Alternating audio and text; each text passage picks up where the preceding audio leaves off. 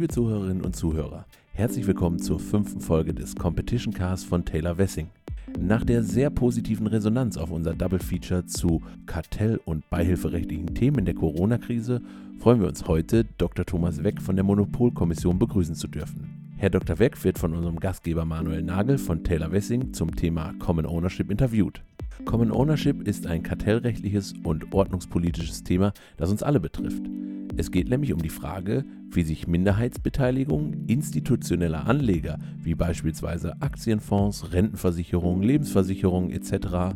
an Unternehmen, die miteinander im Wettbewerb stehen, auf den Markt auswirken. Und jetzt wünsche ich Ihnen viel Spaß bei der heutigen Folge und herzlich willkommen, Herr Dr. Weck.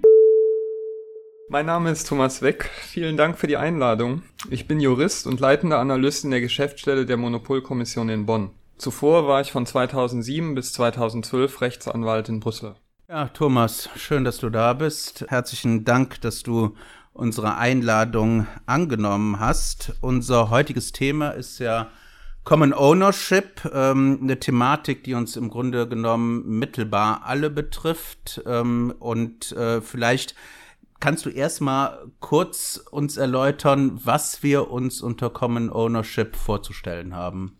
Ja, gerne. Also, wir sprechen von äh, sogenannten indirekten Horizontalbeteiligungen. Es geht also um Minderheitsbeteiligungen, wo mehrere institutionelle Investoren Beteiligungen an mehreren Unternehmen halten.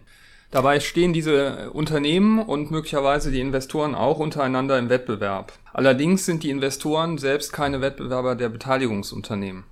Und es sind noch zwei weitere Einschränkungen zu machen, denn ähm, einmal ähm, kann es auch Fälle geben, in denen Minderheitsbeteiligungen äh, von Wettbewerbern aneinander bestehen. Das wäre das sogenannte Cross-Ownership. Darum geht es uns nicht. Außerdem geht es nicht um Fälle, in denen ein Investor einen beherrschenden Einfluss an den Beteiligungsunternehmen hat. Okay, also wenn ich das richtig verstehe, dann haben wir institutionelle Investoren. Äh, das sind dann beispielsweise Fondsunternehmen. Also es gibt ja diese äh, berühmten Big Three, Vanguard, äh, BlackRock, State Street. Ähm, es gibt aber auch andere institutionelle Investoren. Also mir fallen jetzt spontan Versicherungsfonds ein oder beispielsweise Versorgungswerke, andere Pensionskassen. Und diese Unternehmen sammeln dann sozusagen das Geld privater Investoren, seien es Versicherungsnehmer, äh, seien es Sparer und so weiter und so fort, nehmen dieses Geld, investieren das in andere Unternehmen, ohne aber, dass sie solche Investments tätigen, jetzt in unserem Fall von Common Ownership, ähm, die zu einer Beherrschung führen würden. Also es sind Minderheitsbeteiligungen und jetzt haben wir diese interessante Konstellation, dass nicht wie in dem Cross-Ownership, äh, wie du das gesagt hast, ein Wettbewerber eine Minderheitsbeteiligung am anderen Wettbewerber hält und all die damit einhergehenden kartellrechtlichen Themen von Koordinierung, Informationsaustausch etc., sondern dass ich quasi einen neutralen, wenn man so will, habe. Und dieser neutrale hält nicht beherrschende Beteiligungen an Unternehmen, die wiederum im Wettbewerb stehen. Und vielleicht direkt daran anknüpfend eine Frage, welches Ausmaß hat das? Also äh, in welchen Branchen äh, kommt das vor? Ist das wirklich ein nennenswertes Thema oder ähm, ist das eine eher theoretische Frage, was äh, die ähm, praktische Existenz von Common Ownership anbelangt? Also es handelt sich sicherlich um ein Thema, das ähm äh, das für die Praxis von Bedeutung ist und es ist eigentlich auch gar nichts Neues. Wir hatten im Kartellrecht immer wieder ja auch von ähm, früher von dem Umgang mit Finanzbeteiligungen gesprochen, ob die nicht anders zu beurteilen seien als strategische Beteiligung. Und das sind häufig auch natürlich geringe Beteiligungen, die ähm, von institutionellen Investoren, wie du sie genannt hast, gehalten werden. Also das ist ein Thema, das wir hatten. Wir hatten auch am Anfang, als die Monopolkommission gegründet wurde, dieses Thema der sogenannten Macht der Banken wo es äh, darum ging, dass ähm, Banken und Versicherungen in Deutschland an der Deutschland AG auch überall kleine Beteiligungen hielten. Also das ist, ähm, das ist ein Thema, das wir gerade in Deutschland eigentlich ganz gut kennen. Ähm, es gibt diese Problematik nun äh, mit internationalen Investoren. Das hat sich also verändert. Die Deutschland AG ist, ähm, ist Geschichte. Aber bei diesen äh, internationalen Investoren ist es schon so, dass wir feststellen, dass das in einigen Branchen ein stärkeres Thema ist als in anderen. Also die äh, Mineralölkonzerne in Deutschland sind über ihre Investoren alle in mehr oder weniger großem Umfang indirekt verflochten. Ähnliche Situationen haben wir bei den sechs größten Telekommunikations- Unternehmen in Deutschland, bei den Chemieunternehmen, aber auch äh, bei den Automobilherstellern. Also es gibt durchaus in nennenswerten Branchen ähm, diese, diese indirekten Horizontalbeteiligungen. Die Monopolkommission hat sich diese Branchen, die ich genannt habe, in ihrem 22. Hauptgutachten auch näher angeschaut und da das etwas dargestellt. Mhm. Guter Punkt. Es existiert und es ist Thema der Diskussion. Du hast gerade das 22. Hauptgutachten der Monopolkommission erwähnt. Ich glaube auch deine Kollegen äh, bzw. Mitglieder der Monopolkommission, Herr Wambach und Herr Wäche, äh, haben äh, einen sehr interessanten und aufschlussreichen Aufsatz dazu geschrieben äh, in der ZBW ähm, vom Leibniz Informationszentrum Wirtschaft. Äh, jetzt jüngst hat Professor Schwalbe ähm, ein oder zwei Aufsätze in zwei Teilen in der WoW hierzu veröffentlicht. Also es ist ein Thema, es wird diskutiert. Mir erscheint das Packende schwierig. Wenn du uns vielleicht mal kurz erläutern könntest, wo besteht das Problem darin, dass institutionelle Investoren auch in Unternehmen, die miteinander in Wettbewerb stehen, was ist hier die wettbewerbliche Problematik? Denn es scheint ja Befürchtungen zu geben, dass es hierdurch zu Wettbewerbsbeschränkungen, Wettbewerbsdämpfungen kommt. Äh, wie muss ich mir das konkret vorstellen? Genau, also der Ansatz der Monopolkommission ist erst einmal neutral. Unser Vorsitzender, Professor Wambach, äh, hatte dieses Thema als sehr wichtig äh, erachtet. Deswegen beschäftigen wir uns damit und wir haben natürlich auch diesen historischen Kontext, weil wir früher schon uns mit ähm, Konzentrationsfragen beschäftigt haben. Also für uns ist es erstmal ein Thema, das wir wertungsfrei äh, anschauen. Allerdings gibt es tatsächlich den Verdacht, dass die Beteiligung von institutionellen Investoren je nach der Marktstruktur und je nach den Marktbedingungen doch zu einer Abdämpfung des Wettbewerbs führen kann. Und das kann dann ähm, nicht so sehr für Wettbewerber, aber vor allen Dingen für die Verbraucher, also die Abnehmerseite, ein Problem darstellen. Denn es kann eben dann zu höheren Preisen kommen, es kann zu einem geringeren Produkt- oder Mengenwettbewerb kommen und vielleicht sogar zu einer schlechteren Produktqualität. Außerdem haben Verbraucher als Anleger und Versicherungsnehmer auch ein Interesse, dass etwas anders gelagert ist an echtem Wettbewerb, beispielsweise eben wenn es äh, um Anlageportfolios geht, dass sie hinreichend diversifiziert sind und dass dort eben auch Gewinne erzielt werden können. Und bei abgedämpftem Wettbewerb ist das natürlich schwierig. Ja, wichtig ist allerdings, ähm, dass den Gegebenheiten des Einzelfalls jeweils Rechnung zu tragen ist. Das folgt ja schon daraus, dass ich gesagt habe, es kommt auf äh, die Marktgegebenheiten an und es ist äh, gerade so bei den Branchen, die ich genannt hatte, also Chemieunternehmen und Autohersteller, so, dass die in Deutschland in weitem Umfang noch in Familienbesitz sind. Und dort bestehen dann natürlich auch ganz andere Anreize für Wettbewerb als bei Common Owners, äh, die ausschließlich aus der Finanzindustrie kommen. Das heißt also, wenn ich mir dann mal überlege, eine Theory of Harm, um es mal neudeutsch auszudrücken, stelle ich mir das so vor, dass der Gedanke dahinter ist, dass wenn ich als institutioneller Investor an mehreren Wettbewerbern beteiligt bin und nicht nur an einem, dann ist nicht mein Hauptfokus, dass ich als Marktteilnehmer möglichst auf Kosten der anderen Marktanteile gewinne, Umsatz gewinne, Profit mache und äh, mich halt im Wettbewerb behaupte, sondern mein Fokus, weil ich nämlich durch solche Aktionen gleichzeitig natürlich meine anderen Beteiligungen mittelbar oder unmittelbar, muss man sagen, unmittelbar schädige, ist mehr, dass ich mich einpendele auf einer Ebene,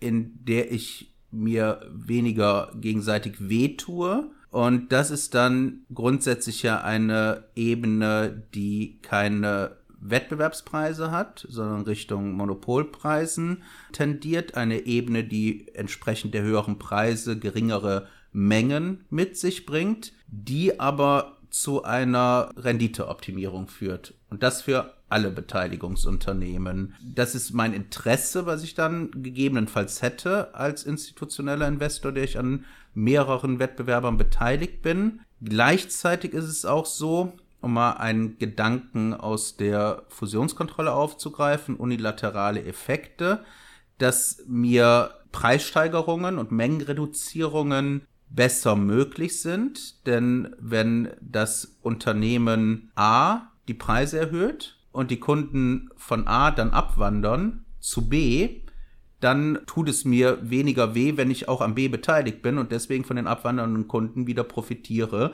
Dann ist es eine linke Tasche, rechte Tasche Angelegenheit. Wir kennen das ja aus der Fusionskontrolle als Upward Pricing Pressure. Und äh, wenn ich das richtig verstehe, ist das auch ein Thema unilaterale Effekte, was hier im Raume steht als Theory of Harm, als Befürchtung einer wettbewerbsdämpfenden Wirkung. Ja, du schreibst das sehr gut. Also diese, gerade diese Bezugnahme auf die Fusionskontrolle, das passt ganz gut. Diese Unterscheidung, die man da vornimmt zwischen unilateralen Effekten und koordinierten Effekten, das ist hier sehr aufschlussreich und gerade die unilateralen Effekte haben auch schon in der Praxis äh, einmal eine Rolle gespielt äh, oder sogar zweimal. Es gab ja die äh, Entscheidung Dow DuPont und ähm, Bayer Monsanto der Europäischen Kommission, wo es darum ging, ob über Common Ownership auch das, die Innovations, ähm, ja, die Innovationstätigkeit abgedämpft wird und der Innovationswettbewerb beeinträchtigt wird. Das war da tatsächlich ein Thema der unilateralen Effekte.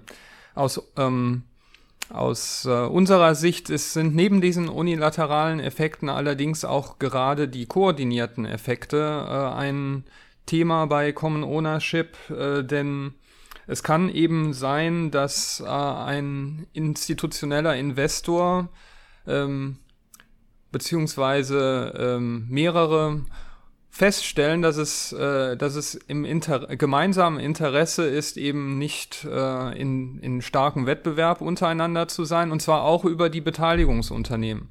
Und wenn man die äh, Investorenseite also auf dieser Weise äh, relativ ruhig hat, äh, dann kann es eben auch auf Seiten der Beteiligungsunternehmen sein, dass die sagen, ja, und die, unsere Investoren sind ja alle dieselben und die haben alle dieselben Interessen, da verhalten wir uns doch vielleicht gerade entsprechend. Wenn das nämlich der Fall ist, dann äh, kommen auch über diese stillschweigende Koordinierung, äh, man braucht eigentlich gar keine Absprachen dann, äh, weil man die Interessenlage eben kennt, ähm, kommt es durch diese stillschweigende Koordinierung dann dazu, dass am Ende Preise äh, gemeinschaftlich erhöht werden können und das käme dann eben äh, das würde zum Nachteil der Verbraucher ausfallen.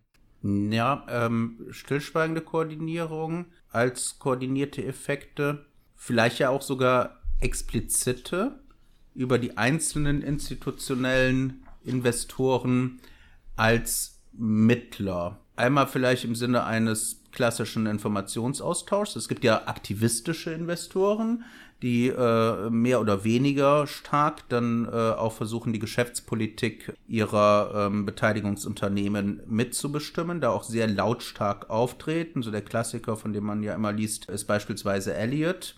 Da ist man davon auszugehen, dass man Informationen durchaus hat und ebenfalls auch nutzt im jeweiligen Kontext. Also jetzt nicht unmittelbar zwischen Wettbewerbern vielleicht, aber dass man schon informiert Unternehmenspolitik betreibt. Eine Möglichkeit, eine andere Möglichkeit äh, natürlich, dass man Verlautbarungen abgibt, wie aus Sicht solcher Investoren, die ja auch über entsprechende Wirtschafts- und Finanzexpertise verfügen, künftige Geschäftsstrategien in gesamten Branchen aussehen sollten. Und wenn die jeweiligen Geschäftsleitungen der Beteiligungsunternehmen die aus welchen Gründen auch immer meinen, Rücksicht auf die institutionellen Investoren nehmen zu müssen, das dann auch als ihre Leitplanken identifizieren, haben wir wahrscheinlich sogar auch noch eine explizite und nicht nur implizite Koordinierung.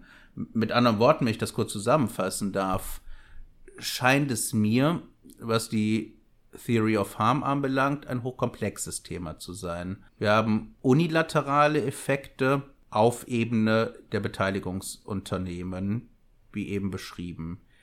Wir haben Tacit Collusion, gegebenenfalls auf Ebene der Beteiligungsunternehmen, aber auch auf Ebene der Investoren. Im Sinne, man kommt sich nicht ins Gehege und äh, das Ganze stillschweigend. Also Oligopolgedanke, wenn man so will. Und wir haben als letztes vielleicht sogar noch eine ausdrückliche Koordinierung im Sinne eines mittelbaren Informationsaustauschs, also Hub and Spoke, dass sozusagen die wettbewerblich sensiblen Informationen von Unternehmen A über den Investor zu Unternehmen B gelangen und umgekehrt, dass er aber auch koordiniert im Sinne von seine Geschäftsstrategie diesen beiden Unternehmen irgendwie überstülpt oder dass er das durch öffentliche Verlautbarungen macht. Das kennen wir ja auch als Signaling. Also wir mhm. sagen ja grundsätzlich öffentlicher Informationsaustausch kartellrechtlich unproblematisch. Es sei denn, er bezweckt ganz klar eine Wettbewerbsbeschränkung, Signaling, äh, gegenseitige öffentliche Ankündigungen äh, äh von äh, Preissteigerungen äh, äh, als Absichten, um sich dergestalt zu koordinieren. Also das sind verschiedene kartellrechtliche Themen, auch aus verschiedenen Bereichen. Einiges klingt mehr, mehr nach Fusionskontrolle, unilaterale Effekte, äh, äh, Koordinierung im Oligopol, anderes äh, Hub and Spoke Signaling äh, klingt mir mehr nach äh, Verhaltenskontrolle, Kartellverbot. Hochkomplexes Thema. Wenn ich da gerade übernehmen darf, das Gerne. ist ähm, das ist tatsächlich also das äh, ein eine große Problem, wenn man es äh, sich rechtlich anschaut, was passiert da und das wird noch weiter dadurch verkompliziert, dass die Beteiligten ja eben hier auch in einem Bereich sind, wo sehr häufig sehr strenge Compliance-Vorgaben zu beachten sind. Also wenn uns die ähm, Investorenseite beispielsweise sagt, dass äh, also direkter äh, direkte Koordination, explizite Koordination, das sei also eher ein theoretisches Problem. Dann können wir das gut nachvollziehen, weil äh, eben die Compliance-Vorgaben sehr streng sind und natürlich beachtet äh, werden müssen. Das macht die Sache aber nicht einfacher, sondern eigentlich äh, nur schwieriger, denn ähm, die Interessenlage ändert sich nicht durch die Compliance-Vorgaben. Und äh, das Interessante oder das, das Wichtige, um halt das Ganze rechtlich auch in die richtigen Kategorien einzuordnen, äh, ist dann letztlich, äh, was steht ökonomisch dahinter? Also welche Anreize haben die Beteiligten äh, für ein Vorgehen? Und das ähm, kann halt eben sein, dass die Anreize so gesetzt sind, dass alle Investoren wollen, dass ihre Beteiligungsunternehmen jeweils Wettbewerbsvorstöße vornehmen oder dass zumindest einzelne Beteiligungsunternehmen Wettbewerbsvorstöße vornehmen, weil das ihnen halt äh, am ehesten zugutekommt. Dann hätte man natürlich ein sehr dynamisches Marktumfeld, was sich entwickeln kann. Anders ist es, wenn ein Interesse besteht, dass die Branche insgesamt halt äh, ihre Profite einfährt und äh, dass man dementsprechend auf Wettbewerbsvorstöße verzichtet. Und dann ist natürlich die Frage, unter welchen Gegebenheiten setzt sich jetzt das eine Interesse durch und unter welchen gegebenenfalls das andere.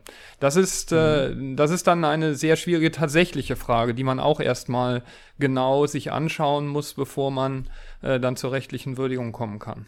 Guter Punkt. Was du sagst, ist zum Thema explizite Koordinierung. Da würde ich nämlich auch sagen, wenn man das so betreibt, wie ich es gerade beschrieben habe, nämlich bewusst als Mittler für einen Austausch wettbewerblich sensibler Informationen dient oder bewusst dieses Signaling betreibt, um Unternehmen, die Wettbewerber sind, entsprechend mittelbar zu koordinieren, bin ich im Grunde genommen im äh, ähm, äh, Kartellrechtsverstoß. Und äh, wir müssen einfach mal davon ausgehen, dass Unternehmen sich grundsätzlich mal rechtskonform verhalten. Das heißt, dieser Thematik der expliziten Koordinierung kann ich ja mit den gegebenen Mitteln des Kartellrechts schon entgegentreten. Für mich kein großer Unterschied äh, äh, zu anderen Hub-and-Spoke-Konstellationen. Die andere, schwierigere Thematik ist die Frage der ja, unilateralen Effekte oder auch der stillschweigenden Koordinierung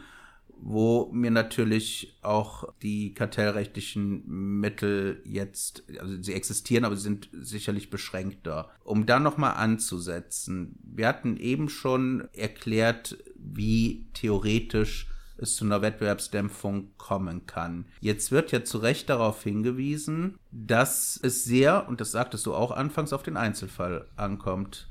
Also beispielsweise, wenn der institutionelle Investor nicht nur Minderheitsbeteiligungen an Wettbewerbern hält, sondern auch auf der vor- oder nachgelagerten Marktstufe aktiv ist. Und ich gehe einfach mal davon aus, dass diese Rieseninvestoren wie BlackRock beispielsweise äh, mit hoher Wahrscheinlichkeit auch Aktivitäten vor- oder nachgelagert haben dann wäre ja eine Wettbewerbsdämpfung nicht in ihrem Interesse, denn das würde ja für die nachgelagerte Ebene zu Preiserhöhungen führen, für die vorgelagerte Ebene äh, zu geringeren Liefermengen äh, der Inputprodukte. Ähnlich verhält es sich, wenn eine Beteiligung besteht an Produzenten komplementärer Produkte.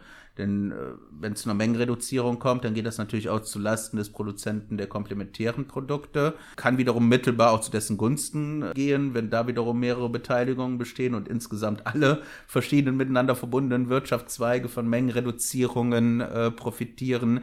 Also man muss doch eine sehr genaue Analyse zunächst einmal der Marktverhältnisse vornehmen. Sehr, sehr, sehr komplex. Und nicht nur in dem einen Markt, sondern auch vorgelagert, nachgelagert, Komplementärprodukte, sprich weitesten Sinne des Wortes Konglomerat. Hinzu kommt, wir reden von Minderheitsbeteiligungen. Und da frage ich mich, inwieweit können solche Minderheitsbeteiligungen denn tatsächlich dem Investor ermöglichen, diese Unternehmenspolitik so aktiv mitzubestimmen, denn er ist ja schließlich nicht beherrschend. Er hat nur eine Minderheitsbeteiligung. Es kann durchaus sein, dass irgendein anderer Anteilseigner beherrschend ist, der vielleicht dann auch nur an diesem Unternehmen beherrschend ist, deswegen die ich nenne sie mal normalen Anreize zu Wettbewerbsverhalten hat und schlicht und ergreifend immer den institutionellen Investor überstimmt. Das ist dann die sogenannte Zielfunktion des Unternehmens. Äh, worauf ist das Unternehmen? Worauf sind die Gesellschafter des Unternehmens eigentlich aus? Was wollen die? Wollen die äh, äh, im Wettbewerb äh, möglichst Marktanteile erobern, auch durch niedrige Preise, bessere Qualität? Oder wollen die einfach äh, ähm, kuschelig in Abstimmung mit anderen ihre Rendite maximieren? Also zwei hochkomplexe Ebenen, Analyse der Beteiligungsverhältnisse in vor, nach und Konglomeraten, nachgelagerten Konglomeratenmärkten zusätzlich noch für diese verschiedenen Unternehmen und Player gucken, wie sind in den jeweiligen Unternehmen die Zielfunktionen, was machen dort die Anteilseigner, wie, wie sind die Anteile verteilt. Zwei Fragen. Habe ich das richtig verstanden, diese Komplexität? Und falls ja, wie will man dem überhaupt Herr werden?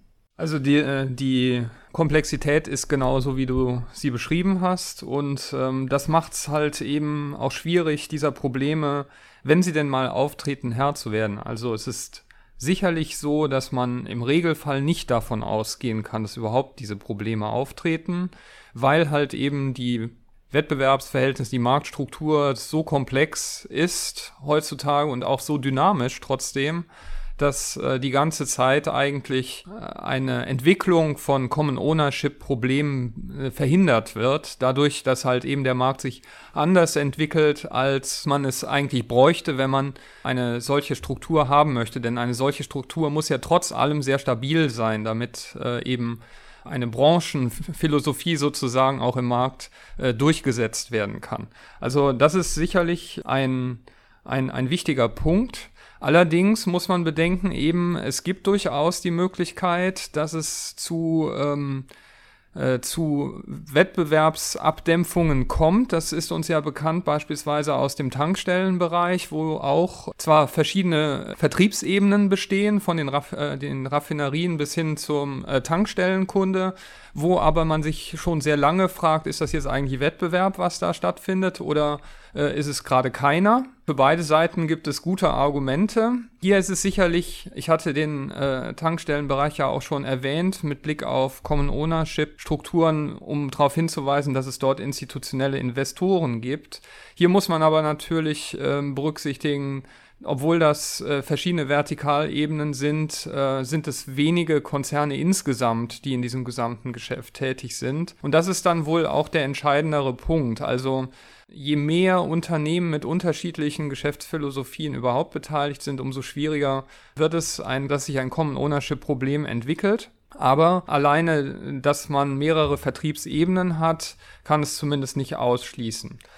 Wir müssen allerdings dann konstatieren, wenn, äh, wenn sich ein solches Problem entwickelt, dann äh, ist es eben nicht unbedingt nötig, dass überhaupt Einfluss ausgeübt wird in einer bestimmten Weise, weil die Marktteilnehmer insgesamt schon wissen dann, was für sie das Beste ist. Das ist zumindest ja eine der möglichen äh, Entwicklungen, die sich da ergeben kann. Und äh, da wird es dann schwierig, die passenden Instrumente zu finden. Wenn man jetzt nochmal zum Tankstellenbereich zurückgeht, wie gesagt, es gibt für beide Seiten gute Argumente, dass da viel oder wenig Wettbewerb herrscht. Und es gibt auch da die Frage, wo wollen wir überhaupt ansetzen, wenn wir anfangen, hier das Instrumentarium anzuwenden. Ja, Tankstellen ist ja immer ein sehr schönes Thema für äh, wettbewerbsökonomische und äh, kartellrechtliche Fragen, wahrscheinlich auch das, ähm, das populärste Thema und da treffen äh, sich dann äh, wirklich Kartellrecht und teilweise, um ehrlich zu sein, Bildzeitung. Ich habe immer den bösen Verdacht, dass hier viel politisch gewollt ist um ein bisschen zu kaschieren, äh, dass derjenige, der am meisten zuschlägt, ja eigentlich der Staat ist bei den äh, Mineralölpreisen. Jetzt mal angenommen, was ich stark bezweifle, wir hätten hier Themen von Common Ownership oder auch äh, via äh, ähm, äh, die Behörden und äh, Gerichte in den Raum stellen von oligopolistischen Strukturen beispielsweise. Mein Verständnis war immer, dass eine horizontale Transparenz beim Oligopol aber entsprechend auch beim Common Ownership, und das scheint mir eine sehr ähnliche Thematik zu sein, nicht unbedingt dem Wettbewerb förderlich ist. Um mal eine abweichende Frage zu stellen, ist das dann mit der Markttransparenzstelle, vielleicht mit Blick auf Common Ownership, sollten solche Probleme existieren, keine so tolle Idee gewesen? Oder wie würdest du das beurteilen? Lass mich da ein bisschen zurückhaltend antworten. Die, Mon die Position der Monopolkommission zur Markttransparenzstelle ist unserem Gutachten zu entnehmen. Mehr möchte ich dazu nicht sagen. Okay, alles klar. Danke für den Verweis. Mir scheint, wie gesagt, die Thematik ähnlich zu sein der Oligopol-Thematik. Wir haben hier, oder wir haben auch im Oligopol bestimmte Marktvoraussetzungen, unter denen wir sagen, dass eine stillschweigende Koordinierung möglich ist. Wir brauchen den mangelnden Binnenwettbewerb äh, zwischen den äh, Oligopolisten. Das wäre übertragen auf unsere Situation der mangelnde Binnenwettbewerb zwischen den Minderheitsbeteiligungen des institutionellen Investors. Wir brauchen zusätzlich ja, einen mangelnden Außenwettbewerb. Mit anderen Worten, diese Position darf nicht durch Dritte, die außerhalb des Oligopols stehen oder durch neue Markteintritte gefährdet sein. Wir müssen uns die Nachfrageseite angucken, weil natürlich auch Nachfrage macht einer oligopolistischen Preisfindung einem überwettbewerblichen Equilibrium entgegensteht. Und wie wir wissen, tun wir uns im Oligopol ja schon sehr, sehr, sehr, sehr schwer, das nachzuweisen in der Fusionskontrolle, siehe Airtours, was ja dazu geführt hat, dass wir lange Zeit äh, in Fusionskontrollentscheidungen kaum noch äh, koordinierte Effekte gesehen haben, dass man die unilateralen Effekte äh, gegangen ist, die ja hier beim Com Ownership auch ein Ansatz sind, ein Hebel, um Probleme zu identifizieren. Und wir lassen das ja für gewöhnlich im Kartellrecht äh, so laufen, dass wir uns solche Marktstrukturen nur präventiv in der Fusionskontrolle angucken. Also wir lassen die Märkte grundsätzlich mal, wie sie sind, gucken uns das Marktverhalten an, also Kartellverbot, Missbrauchsverbot und äh, ähm, die, die Marktstruktureingriffe behalten wir jedenfalls im deutschen und europäischen Recht der präventiven Fusionskontrolle vor. Müsste man nicht genau so auch mit Common Ownership vorgehen. Mit anderen Worten, wir hatten schon gesagt, diese ausdrücklich koordinierten Effekte, die kriege ich mit dem Kartellverbot in den Griff. Aber ähm, was diese marktstrukturellen Probleme anbelangt, die du angesprochen hast, scheint es mir, dass wir hier das am besten in der Fusionskontrolle verorten, oder?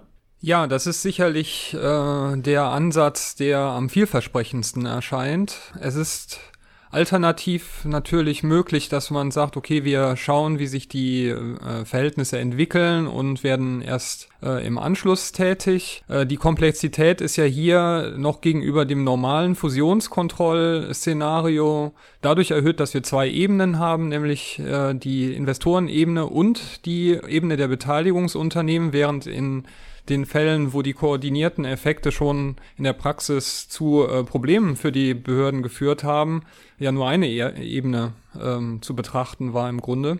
Das heißt also, hier ähm, ist es eine Situation, die noch einmal ja seltener wahrscheinlich vorkommt, wo man dann vielleicht auch sagen könnte, dann äh, warten wir auf die, die Missbrauchskontrolle. Es gibt ja auch zumindest theoretisch die Möglichkeit, ein ähm, Missbrauch einer gemeinsamen marktbeherrschenden Stellung festzustellen. Das wäre also der Alternativansatz. Natürlich ist dann allerdings das Kind in den Brunnen gefallen und äh, mir ist auch überhaupt kein Fall bisher bekannt, wo ein Missbrauch einer gemeinsamen marktbeherrschenden Stellung mal tatsächlich erfolgreich durchgefochten worden ist von äh, einer Behörde oder einem Kläger.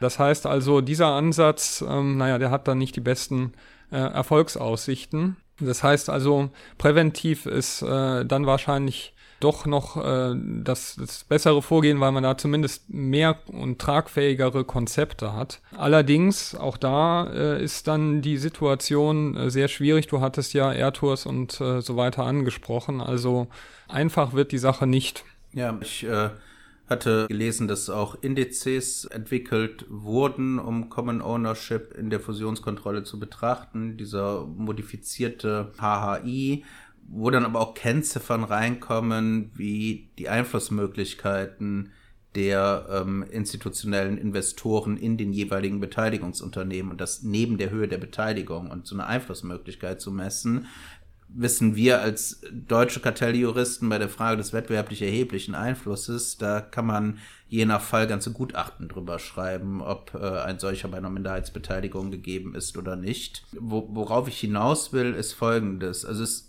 gab ja sehr tapfere ja, Ansätze der Europäischen Kommission, hast du schon gesagt, in Dow DuPont und Bayer Monsanto äh, kommen Ownership-Probleme äh, mal zu analysieren. Das war jetzt vielleicht nicht entscheidungstragend, aber man hat sich damit auseinandergesetzt, das auch noch in einem noch abstrakteren Bereich, nämlich nicht mit Preisen und Mengen, wo wir Zahlen haben, mit denen wir rechnen können, sondern mit Innovationsanstrengungen.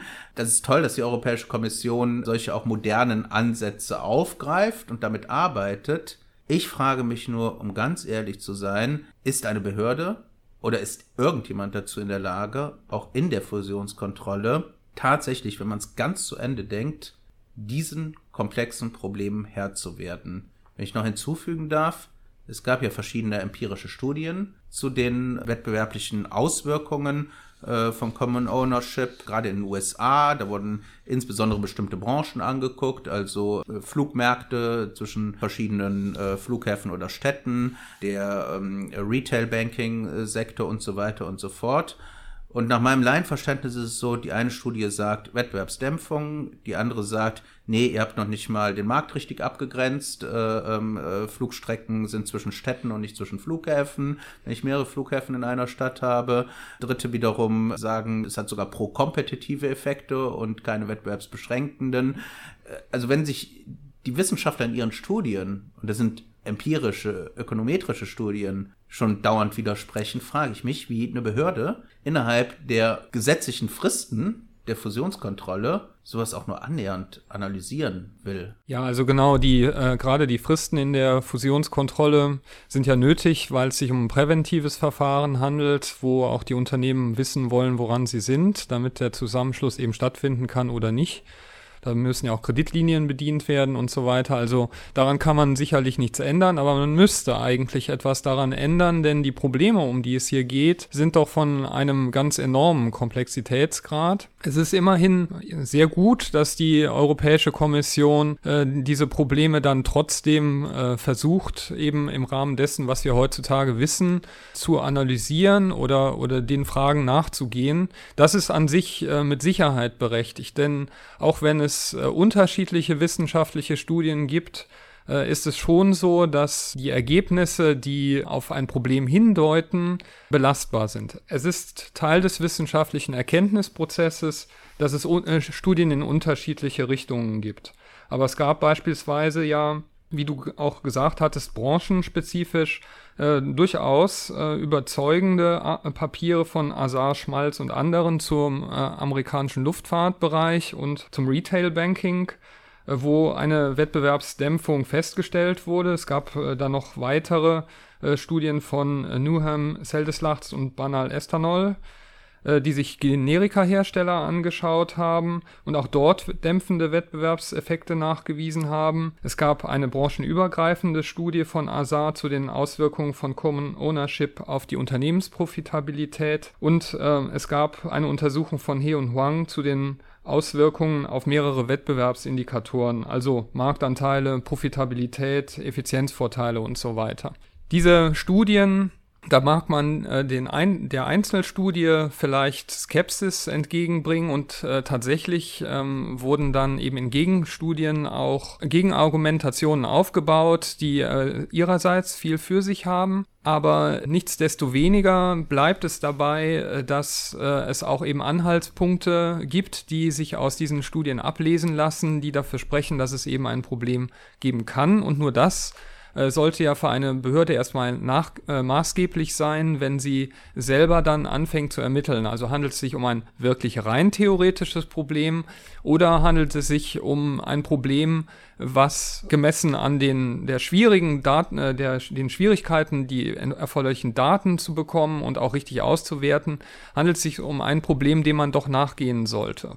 Und da muss man halt eben berücksichtigen, die Kartellbehörden haben ja bei keiner äh, Entscheidung, die sie treffen, ein Interesse letztlich an den einzelnen Unternehmen und was, was mit denen passiert, sondern ein Interesse daran, dass der Markt, der Wettbewerb auf dem Markt, dass das lebendig bleibt. Und ähm, Insofern ist es dann eigentlich unumgänglich, dass äh, die Behörden dann auch sagen, gut, das ist jetzt äh, zwar schwierig, aber wir müssen, wir müssen diesen Fragen nachgehen. Denn äh, wenn Common Ownership ein Problem wird, dann wird es das eben auch nicht für einzelne Marktteilnehmer, sondern gleich für den ganzen Markt. Und diese sehr schwerwiegenden Folgen, die sind äh, natürlich schwierig zu ermitteln, aber denen äh, den, diesen Fragen muss man nachgehen, damit nicht am Ende ganze Märkte vermachtet werden oder dass dort äh, der Wettbewerb zum Erliegen kommt. Okay, was ich jetzt mal zusammengefasst mitnehme. Meine erste Einsicht, die Thematik ist hochkomplex, ökonomisch und juristisch hochkomplex. Mein Bauchgefühl sagt, dass wir kartellrechtliche Mittel haben, wie Missbrauchskontrolle, die sich ja in Deutschland nicht auf marktbeherrschende Unternehmen beschränkt, sondern auch marktstarke Unternehmen als Adressaten hat, sowie insbesondere auch das Kartellverbot. Die existierenden Common Ownership Strukturen, jedenfalls was ausdrückliche Koordinierung oder einseitige missbräuchliche Verhaltensweisen anbelangt, die meines Erachtens erforderlichen Riegel vorschieben. Gleichzeitig haben wir das Marktstrukturproblem, und wir verorten alle Marktstrukturprobleme, bislang jedenfalls, muss man sagen, äh, in der Fusionskontrolle präventiv, was ich auch richtig finde, weil man teilweise in Teufels Küche kommt, äh, wenn man versucht, äh, Marktstrukturen repressiv aufzubrechen, dann sind wir schon sehr nah an planwirtschaftlichen Gedankengängen teilweise. Wenn wir das also in der präventiven Fusionskontrolle verorten, habe ich ja im deutschen Recht wunderbarerweise den Zusammenschlusstatbestand des wettbewerblich erheblichen Einflusses. Das heißt, auch unter der Kontrollschwelle kann ich Zusammenschlüsse aufgreifen und relevant wird ja aus meiner Sicht diese Common Ownership, die, die problematische Minderheitsbeteiligung an verschiedenen Wettbewerbern, nur wenn auch sowas wie wettbewerblich erheblicher Einfluss existiert. Denn wenn ich einfach nur passiv als Finanzinvestor 10% der Anteile halte und äh, sonst nichts mache und die vielleicht veräußere, äh, wenn die nicht mehr in meinem äh, jeweiligen Index abgebildet sind, äh, dann äh, werde ich hier auch äh, keine großen wettbewerblichen Probleme meines Erachtens haben. Also äh, wettbewerblich erheblicher Einfluss haben wir in Deutschland, in der deutschen Fusionskontrolle. Da vielleicht ein Gedanke, dass wir das auch auf mal auf die europäische Ebene bringen, einen solchen Zusammenschlusstatbestand, damit wir großflächiger, insbesondere großvolumige äh, Zusammenschlüsse hier auch kontrollieren können. Gleichzeitig im Fusionskontrollverfahren, jedenfalls beim Oligopol, gucken wir uns ja jetzt schon gesellschaftsrechtliche Verflechtungen an. Da finde ich, ist es gut aufgehoben, da finde ich aber auch, muss man so ein bisschen auch das erforderliche Maß einhalten. Denn es ist mit Verlaub jetzt schon teilweise eine Zumutung für die Unternehmen, äh, was äh, für unfassbare Informationsschlachten in der Fusionskontrolle getrieben werden. Und was, was man als Unternehmen, gerade als großer Konzern dort beizubringen hat, äh, welchen Aufwand an Juristen, Ökonomen etc. man da auftreten muss, finde ich persönlich, das muss eher heruntergefahren werden. Da bedarf ich jetzt nicht noch zehn weiterer Seiten in der Form CO, um Common Ownership-Thematiken abzufragen. Wenn konkreter Anlass besteht, das scheint ja wohl in der Chemiebranche dann der Fall gewesen zu sein, dass man sich dann sowas anguckt, finde ich richtig und da muss man auch gucken, welche Auswirkungen kann es haben.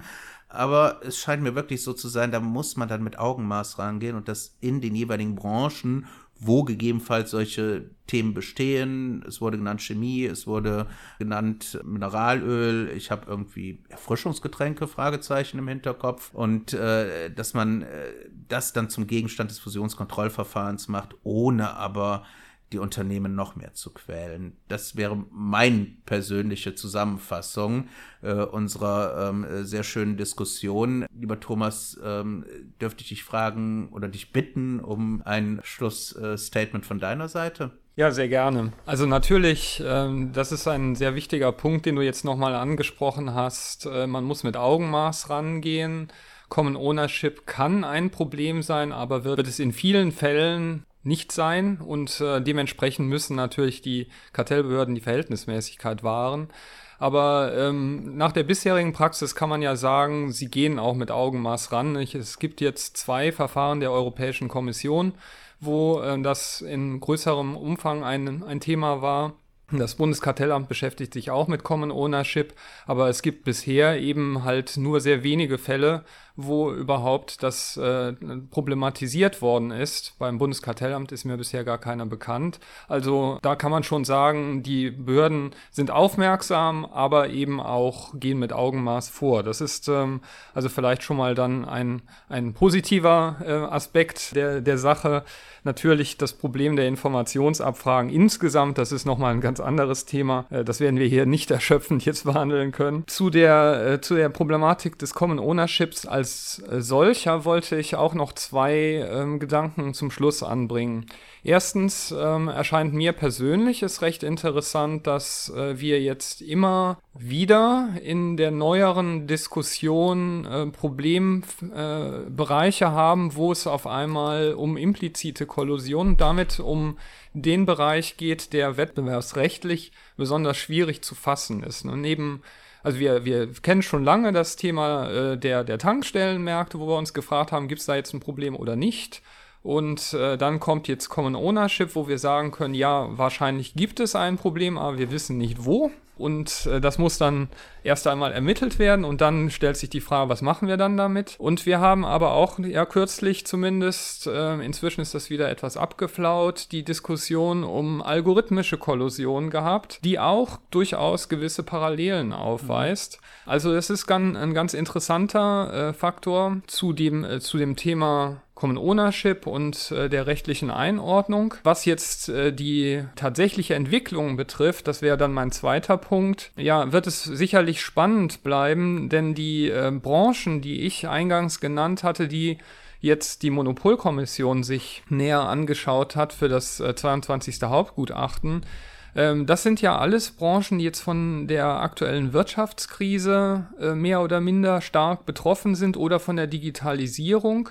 Gleichzeitig wissen wir, dass es jetzt in den äh, vergangenen Wochen sehr große Kapitalbewegungen im Hintergrund gegeben hat.